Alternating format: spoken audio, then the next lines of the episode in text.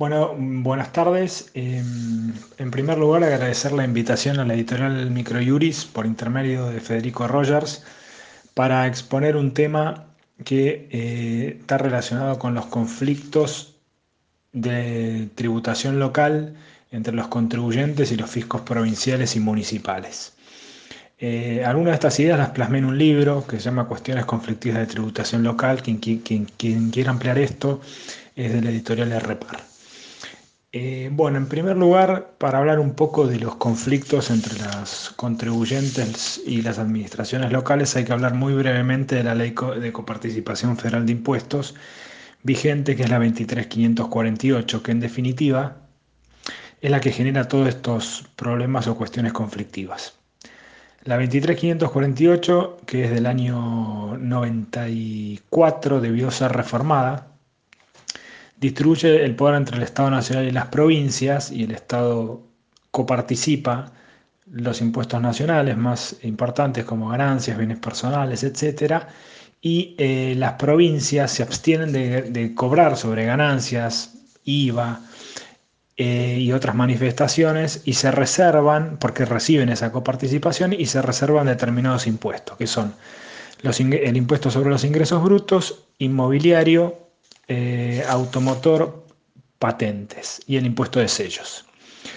Esos impuestos no tienen colisión con la ley de coparticipación, que vale decir debió eh, modificarse en el año 96 y que genera muchos problemas de federalismo entre eh, las provincias y el Estado.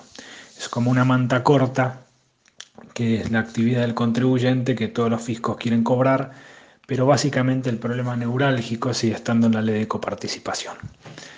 Yendo a los impuestos en particular, bueno, el impuesto sobre los ingresos brutos, que claramente es el que más recauda a nivel provincial, genera dos problemas esenciales. Uno, el tema de los saldos a favor, la generación de saldos a favor, es decir, sobre una misma actividad económica el contribuyente recibe retenciones o percepciones bancarias o de sus clientes y muchas veces esas retenciones o percepciones generan más impuesto a pagar que el que realmente tiene que hacerlo. Estos saldos a favor generan la posibilidad de, eh, o la necesidad de que poder salir mediante algunos mecanismos que no siempre en la legislación local están y eh, teniendo que acceder a la justicia. El otro gran problema que se genera es relacionado con ese, es la dificultad de la devolución del sueldo a favor. Una cosa es la generación y otra es la devolución. Y ahí se han intentado diferentes vías administrativas y judiciales para lograr que el fisco devuelva, muchas veces teniendo que acceder a la justicia por acciones de amparo o acciones declarativas. Pero sin duda, en ingresos brutos y hace varios años eh, uno de los mayores problemas es cómo salir de los regímenes de retención y percepción y cómo eh, de alguna forma parar ese saldo a favor que es capital de trabajo porque es impuesto mayor al que realmente tiene que abonar el contribuyente.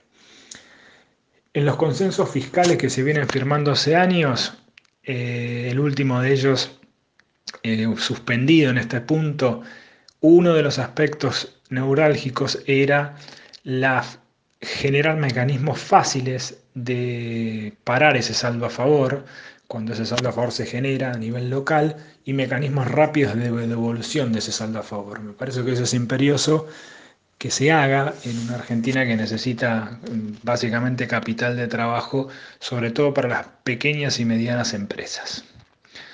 El otro, así sobrevolando los impuestos locales, el otro impuesto que genera más recaudación es el impuesto de sellos. El impuesto de sellos es un impuesto que se cobra sobre los actos y contratos a título oneroso. Y básicamente lo que los conflictos que se generan hoy es cuando se intenta cobrar sobre conceptos que no son instrumentos. Uno de ellos, eh, que está tan de moda, es las tarjetas de crédito. Sobre las tarjetas de crédito, que no es un instrumento alcanzado, porque yo no le puedo exigir al otro que cumpla, Em, se está cobrando el impuesto de sellos. Y también sobre todo el tema electrónico. La materia, eh, todas las contrataciones electrónicas que no son instrumentos, muchos fiscos, como ahora agravado por la pandemia, no hay tantos contratos en papel, mucho electrónico, intentan cobrar sobre estas manifestaciones electrónicas cuando, según la 23548, no hay em, instrumento alcanzado por el, por el impuesto de sellos. Después, siguiendo con el tema de, los conflictos locales y los impuestos en particular, tenemos el impuesto inmobiliario.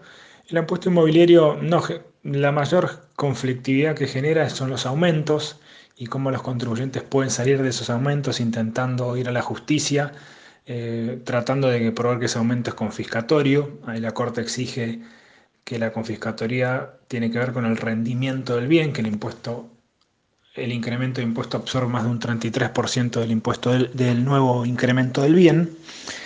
Y pasando, y no quiero dejar de mencionar que en toda esta conflictividad existen también la aplicación de la ley penal tributaria, la 27430, para los tributos locales desde el año 2017. Siendo siguiendo con los temas de tributación local, podemos mencionar a los municipios.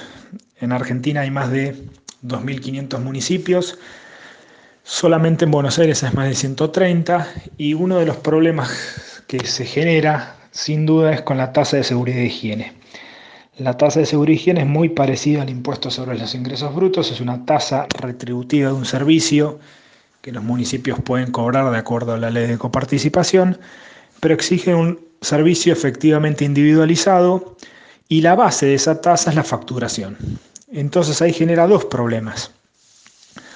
La relación de lo que le cobran al contribuyente con el servicio que le prestan, que muchas veces no hay relación entre lo que factura y el costo del servicio por seguridad y higiene que les cobra el municipio.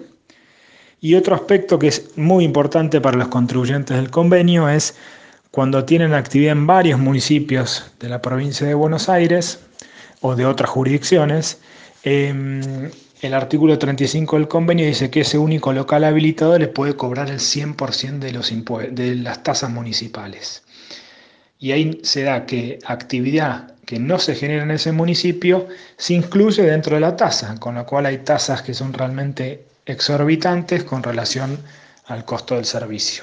Y ese es otro punto que genera mucho inconveniente entre los contribuyentes y el tema puntual de la tasa de seguridad y higiene. Y después hay otras tasas que también generan alguna conflictividad, pero quería pasar a la segunda parte de esta invitación, que es hacer, si se quiere, alguna mención de las nuevas formas de financiación local. Básicamente, los eh, municipios eh, y las provincias, está claro, las provincias cobran por coparticipación y por los impuestos que se reservaron, pero los municipios cobran, de acuerdo a nuestro esquema constitucional, de le quedan las tasas retributivas de servicio y la coparticipación que le da la provincia a la que pertenecen.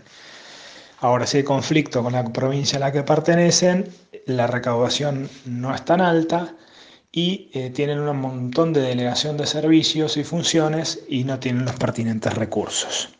Es por eso que muchas veces se generan o tasas disfrazadas de tasas que son impuestos, eh, y si no, nueva tributación básicamente relacionada con un aspecto que está siendo explorado hace un tiempo, que son las denominadas tasas sobre el medio ambiente.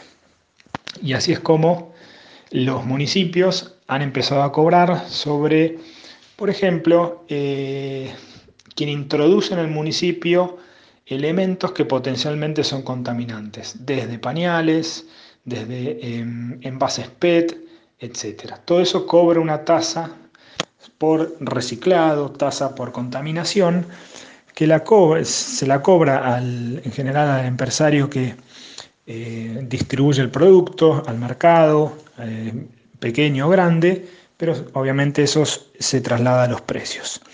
Entonces, toda la tributación ambiental eh, se está siendo analizada desde el punto de vista si es retributiva de un servicio o no, pero es una, un aspecto, una, situación en que los municipios están cobrando bastante. Y otro aspecto está relacionado con las nuevas tasas para financiar como el COVID. Eh, ahí la Municipalidad de Pilar está, ha lanzado una tasa para financiar el COVID cuando se discute que la salud es un servicio que debiera financiarse con impuestos y no con tasas, más allá del loable finalidad de eh, poder eh, de alguna manera combatir este, esta pandemia. Bueno, en concreto, gracias por la invitación y espero haber mm, sobrevolado los aspectos más importantes de los conflictos de tributación local y quedo a disposición para ampliar algún tema en particular que sea necesario o que sea de interés de la audiencia.